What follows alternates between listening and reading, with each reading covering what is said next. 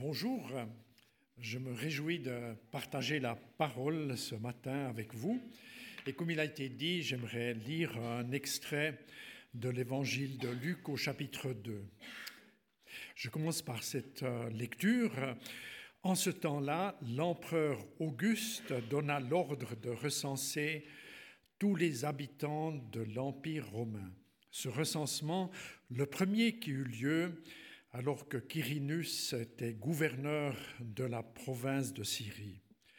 Tout le monde allait se faire enregistrer, chacun dans sa ville d'origine. Joseph, lui aussi, partit de Nazareth, une ville de Galilée, pour se rendre en Judée, à Bethléem, là où était le roi David. En effet, il était lui-même de la descendance de David. Il alla s'y faire enregistrer avec Marie, sa fiancée, qui était enceinte. Pendant qu'ils étaient à Bethléem, le jour de la naissance arriva, elle mit au monde un fils, son premier-né. Elle l'enveloppa de l'ange et le coucha dans une mangeoire parce qu'il n'y avait pas de place pour eux dans la salle destinée aux voyageurs. Je m'arrête ici pour la lecture. Durant la dernière session du Parlement fédéral, euh, qui s'est achevée la semaine dernière, j'ai été attentif, comme d'ailleurs vous tous et les habitants de ce pays, euh, qu'il euh, y avait un manque de place un manque de place, euh, par exemple, pour l'une des personnes candidates au Conseil fédéral, ou bien encore, euh, si on songe aux dernières élections du 20 octobre, il n'y a pas eu de place pour un nombre significatif de candidats qui sollicitaient une réélection au Parlement. Bien indépendamment du fait qu'aucune personne sur les listes du Jura bernois n'a eu de place non plus euh, dans ce Parlement. Ne pas avoir sa place, cela dépasse le domaine de la politique. L'histoire de la naissance de Jésus est marquée par cette même thématique. La lecture euh, de tout à l'heure se terminait ainsi. Elle, donc Marie, l'enveloppa de l'ange et le coucha dans une mangeoire parce qu'il n'y avait pas de place pour eux dans la salle destinée aux voyageurs. Ce matin de Noël, je vous invite à méditer cela quelques instants. pas de place pour Jésus, c'est une composante en fait euh, durant sa naissance. Il n'y avait pas de place pour Jésus, Information n'est évidemment pas nouvelle. L'étable comme lieu de remplacement est connue de tous. Elle fait l'objet de beaucoup de poésie, de chants, d'illustrations, de décors de Noël où l'enfant Jésus est couché dans une mangeoire, entouré d'événements qui soulignent avec la sobriété, la simplicité de la personne de Jésus et de la famille, euh, les bergers, les animaux qui l'entourent. L'absence de place pour Jésus n'a pas empêché la manifestation de signes et de miracles. Par exemple, l'apparition des anges euh, ou l'apparition de l'étoile qui conduit les mages. Ces beaux récits ne devraient pourtant pas occulter le fait que Jésus n'a pas eu de place dans les lieux habitables ou confortables de Bethléem. En méditant cela, il apparaît que ce manque de place est mis en lumière lors du premier recensement de l'Empire romain, où les autorités font compter les gens avec un caractère obligatoire décrété par l'empereur Auguste et puis réalisé au niveau de cette région par le gouverneur provincial de Syrie. en fait une grande organisation qui est comme débordée, mal organisée à tel point qu'on oublie même, on dire, les priorités qui prévalent dans toute société humaine, qui est donnée la priorité pour protéger un accouchement. Il n'y a pas de place pour Jésus et cette même intention est marquée davantage encore dans le cœur d'Hérode. On trouve le récit dans Matthieu 2, euh, où euh, qui veut bien asseoir son règne et sa détermination à ne pas vouloir partager ce qu'il sent comme une menace venant de la part du Messie annoncé, dans cette détermination, euh, il va annoncer ou ordonner le massacre des petits-enfants de Bethléem et de sa région. Vous l'aurez compris, euh, mon intention n'est pas de faire le procès des hauts fonctionnaires de l'époque. La préoccupation est de relever comment des mécanismes sociopolitiques financiers ou religieux, soi-disant au service des gens, poursuivent des intérêts qui s'opposent à la place du Christ et de son règne. D'ailleurs, bien avant, enceinte proclame dans le Magnificat, on le trouve dans le chapitre précédent, lorsqu'elle est enceinte, j'en cite un extrait, Dieu a montré son pouvoir en déployant sa force, il a mis en déroute les hommes au cœur orgueilleux, il a renversé les rois de leur trône, il a placé les humbles au premier rang. Je dirais, nous aussi, nous vivons à une époque où il y a la prétention de trouver des solutions globales, planétaires, peut-être moins sous l'aspect de recensement, mais par le biais d'analyse, d'expertise, on ne tient pas forcément compte des petits qui sont déposés comme Jésus dans des mangeoires où ils sont littéralement mangés. J'aimerais souligner un deuxième aspect de, ce manque de place euh, en parlant d'un aspect du ministère de Jésus. En fait, euh, ce qui est dit sobrement lors de sa naissance, on le trouve davantage dans l'Évangile encore. Je, mentionne trois exemples. Un premier, quand Jésus est, euh, entre au temple, il va chasser les vendeurs. Et puis, dans les évangiles synoptiques, on trouve ce qu'on appelle la purification du temple, plutôt vers la fin de l'évangile, alors que vers l'évangile de Jean, on le trouve en fait tout au début de son ministère, où Jésus prononce des paroles fortes. On appellera ma maison une maison de prière, mais vous, vous en faites une caverne de voleurs. À côté, euh, je dirais, de, l'évangile de, de Pardon, je reprends ma phrase. Au début de l'évangile de Jean, on pourrait dire que Jésus veut redonner le sens, la présence de Dieu au sein même d'une maison qui lui est pourtant dédicacée.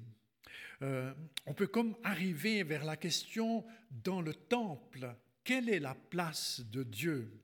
Donc on remarque, on retrouve cette même thématique de l'importance de la présence de Dieu, de la place qui lui est offerte, même dans les lieux où il est censé être reconnu, adoré, loué, écouté, ce qui se passe, on pourrait dire, dans toutes les démarches de foi euh, dans le judaïsme de l'époque. Et puis aussi, on peut transposer cela dans, dans nos réalités personnelles ou communautaires quelle est la place de Dieu dans nos vies, dans ma vie, dans nos démarches de foi? J'aimerais mentionner encore euh, un exemple de l'enseignement de Jésus. Par exemple, la, parole, la parabole des méchants vignerons, qui, je, cite de Matthieu 21, euh, où Dieu fait plusieurs démarches pour demander, on pourrait dire, la, location euh, à aux vignerons auxquels il a euh, alloué sa vigne. je cite à partir du verset 37, finalement, dit Jésus dans sa parabole, il leur envoya, donc le propriétaire, son fils, en pensant Ils auront du respect pour mon fils. Mais quand les vignerons virent le fils, ils se dirent entre eux Voici le futur héritier, alors tuons-le et nous aurons sa propriété. Ils le saisirent donc, le jetèrent hors de la vigne et le tuèrent. Ici, ce manque de place dans l'enseignement de Jésus par cette parabole euh, démontre comment des usurpateurs euh, aiment ou, prennent la place, dérobent la place du Christ qui est roi, qui est venu vers son peuple euh, pour le sauver. Et puis c'est une, thématique qui a aussi beaucoup d'actualité et parfois même dans notre environnement social où par, pour des raisons de neutralité, des raisons de respect de d'autrui, eh bien tout ce qui fait référence au Christ, à sa venue, à Noël, à sa, à sa bonté manifestée, est comme écarté par ceux et celles qui refusent cet aspect. J'aimerais encore mentionner l'évangile, le début de l'évangile de Jean, écrit à la fin du premier siècle. Euh, Jean, qui a plus de recul que les autres évangélistes, va comme résumer ce que je souligne ce matin euh, quand il parle de la parole qui est devenue chère. Je cite Jean 1, verset 11. Il est venu dans son propre pays, mais les siens ne l'ont pas accueilli. Cependant, certains l'ont reçu et ont cru en lui. Il leur a donné le droit de devenir enfants de Dieu. Euh, ici, pour souligner que ce, réflexe a, même marqué, on pourrait dire, toute la nation euh, juive du temps de Jésus. Et pourtant, il y a eu des hommes et des femmes qui se sont levés au milieu de familles, au milieu de situations toujours très distinctes et diverses pour accueillir Jésus qui est la parole vivante. Et pour cette démarche, et Jean le souligne, il est tellement important de l'accueillir avec la foi dans nos cœurs. J'aimerais souligner encore un troisième aspect pas de place pour Jésus, c'est en fait une donnée qui touche aussi les croyants, les disciples. J'ai noté disciples, pas, je ne pense pas les disciples, les douze, mais toutes les personnes qui, se, qui sont en route avec le Christ. Euh, c'est une question importante. Par exemple, Jean-Baptiste, qui a été précurseur, mais aussi euh, suiveur du Christ, euh, lorsqu'il est emprisonné en raison d'une parole dite à l'autorité sur l'éthique du mariage, euh, où il est menacé, il va faire poser une question à Jésus depuis la prison.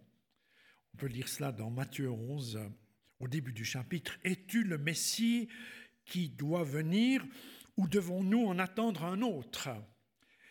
Euh, si les actions de Jésus nous paraissent fragiles, parce que pour lequel je prépare le chemin, Jésus euh, devant lequel je ne suis pas digne de délier euh, ses chaussures, ce Jésus qui le laisse dans son cachot, est-ce que c'est bien lui que je dois attendre ou est-ce qu'il faut que je me tourne vers quelqu'un d'autre. Il me semble que la question de Jean-Baptiste, qui est resté fidèle au Seigneur, est une question que l'on rencontre beaucoup aussi chez nos contemporains. Lorsqu'il y a des mécanismes qui se déploient au niveau de la santé, du travail, des questions de vie qui sont autres que nos sujets de prière, autres que les demandes que l'on formule à Dieu. Il y a comme des moments où nous sommes fragilisés et nous pourrions comme penser qu'il faut retirer la place au Christ qu'il a reçu dans nos cœurs. Excusez-moi, ma voix n'est pas très bonne ce matin. Je mentionne un, un autre récit euh, qui est aussi significatif dans les évangiles, c'est la demande de la femme de Zébédée au sujet de ses fils Jacques et Jean, qui sont eux alors des disciples qui font partie des douze, qui s'approchent de Jésus pour demander une faveur pour ses fils. Et c'est d'abord extraordinaire quand une maman est préoccupée que ses fils soient près de Jésus. Puisse cette demande de la femme de Zébédée être dans les cœurs des mamans, des papas, qui sont ici ce matin, que les enfants soient un jour près de Jésus.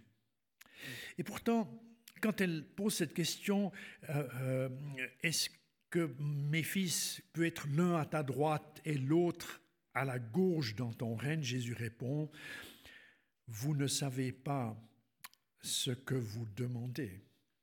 C'est-à-dire cette place confortable que nous aimerions avoir près de Jésus n'est pas du même ordre que nos compréhensions de confort ou qui ne correspond pas à nos attentes de type euh, égoïste. Merci. Euh, pour, euh, pour le devant.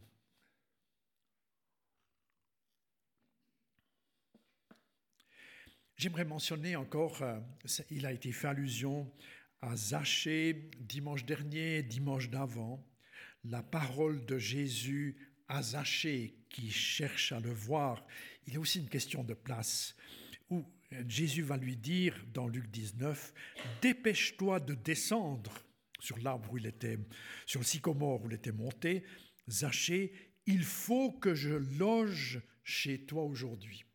C'est une, démarche magnifique que, qui est contenue dans l'Évangile. Jésus aime prendre place près des personnes qui le cherchent avec simplicité de cœur. Enfin, ces quelques illustrations pour nous encourager à célébrer Noël en donnant place à Jésus, en l'invitant à loger chez nous. Si je reprends la traduction ici de, dite pour Zachée. Restons déterminés dans cet accueil, même si des questions de vie, si des déceptions restent ouvertes dans nos cœurs parce que non clarifiées pour le moment, et surtout soyons débarrassés des motivations qui ne seraient pas saines. L'Esprit Saint saura assez mettre sa lumière sur cela. Je conclus pour dire que dans les églises évangéliques, nous ne pratiquons pas trop la liturgie qu'on appelle d'invocation au début des cultes, c'est-à-dire on invite Jésus, on invite le Seigneur à venir parmi nous. C'est plutôt une pratique euh, euh, des, catholiques romains ou, ou des églises réformées protestantes. Euh, nous faisons cela plutôt par le chant. Hein, lors des moments de louange, nous l'avons fait aussi ce matin, où nous disons, euh, toi qui es le roi du ciel, eh bien, viens vers nous. Hein, nous. Nous accueillons celui, nous l'avons fait tout à l'heure. J'aimerais dire que cette démarche où nous redisons par la prière ou le chant que nous accueillons Jésus est très importante. Elle est, elle est tellement importante parce que si on réfléchit toujours à la place, c'est seul Jésus qui n'a pas eu de place parmi les hommes qui est en mesure de nous préparer à nous une place. C'est en fait lui qui est capable. C'est lui qui est venu vers nous pour nous ouvrir, comme il le dit euh, dans ses discours d'adieu en Jean 14, après être allé vous préparer une place, je reviendrai et je vous prendrai avec moi afin que vous soyez là où je suis.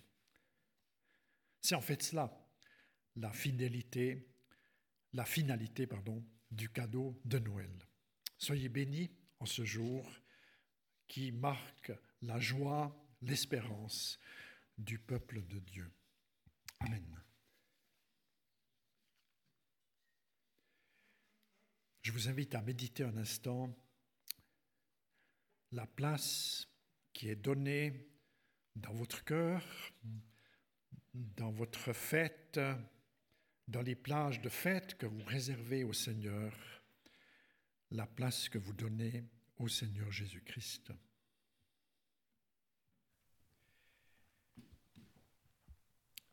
Seigneur, ce matin, tu nous vois rassemblés nous désirons t'accueillir vraiment. Nous confessons que cet accueil n'est pas de l'ordre automatique, qu'il ne s'attache pas à nos développements naturels. Seigneur, nous avons besoin de lumière et de révélation pour accueillir ta parole, t'accueillir toi, Seigneur Jésus. Et c'est toi, Jésus, qui nous conduit vers le Père c'est toi qui nous donnes l'Esprit Saint pour être et rester dans cette dynamique de vie et d'espérance. Gloire à ton nom. Amen. Soyez bénis.